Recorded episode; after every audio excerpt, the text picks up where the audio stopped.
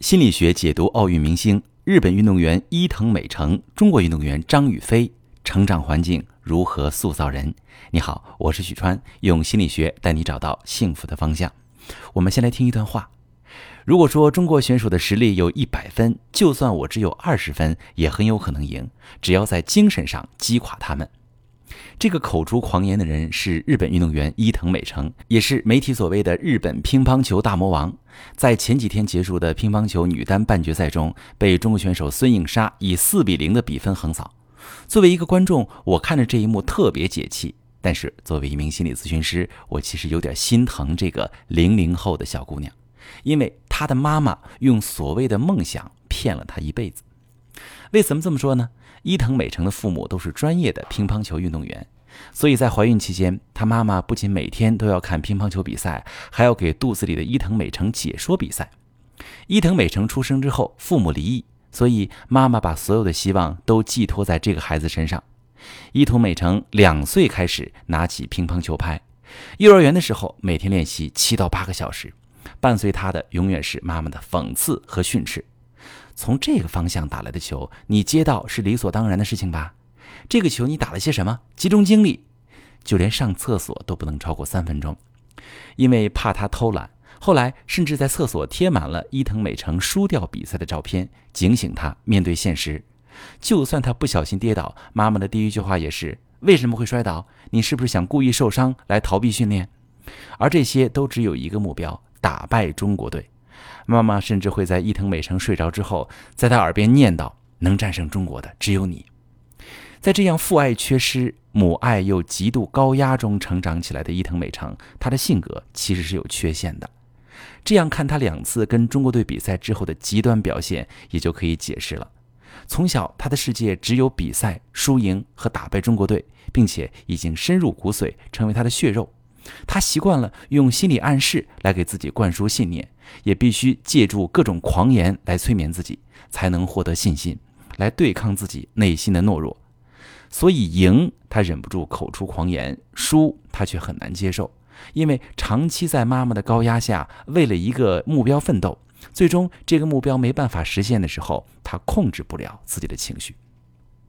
所以呀，我们能看到。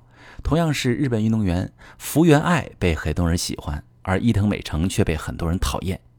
一个人脸上写着他过去的经历。伊藤美诚在高压下长大，他从小就有超长的求生欲，但他的母亲却营造了一个充满矛盾、充满竞争的关系。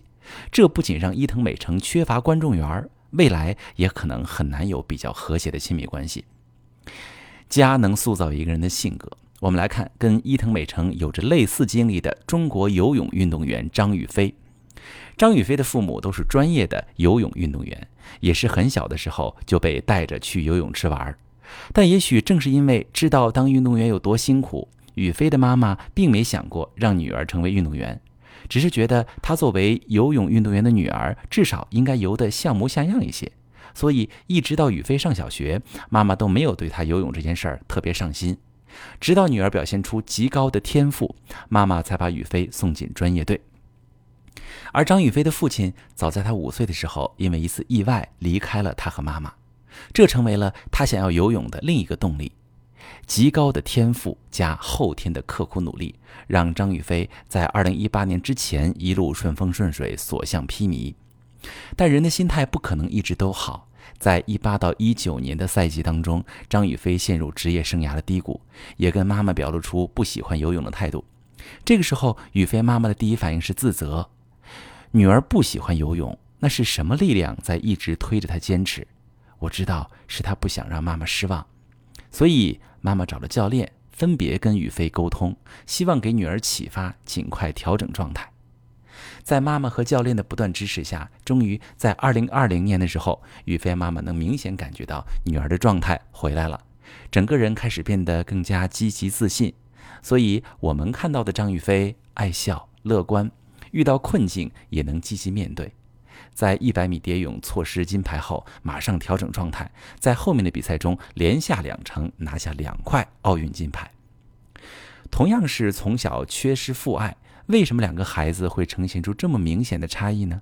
我认为很大一部分是因为他们的主要抚养人，也就是妈妈，有着很大的差别。伊藤美诚的妈妈离婚之后，把自己的梦想强加给孩子。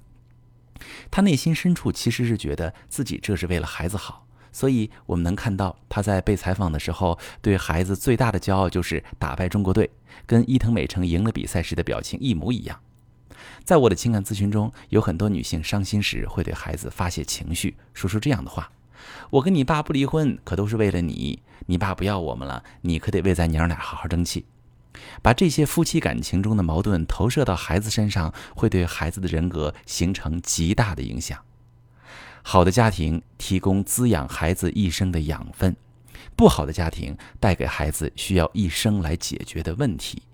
衷心祝愿大家生活在有爱的环境里，也能把爱带给你的孩子。我是许川，如果你正在经历感情问题、婚姻危机，可以点我的头像，把你的问题发私信告诉我。我来帮你解决。如果你的朋友有感情问题、婚姻危机，把我的节目发给他，我们一起帮助他。喜欢我的节目就订阅我、关注我，我们一起做更好的自己。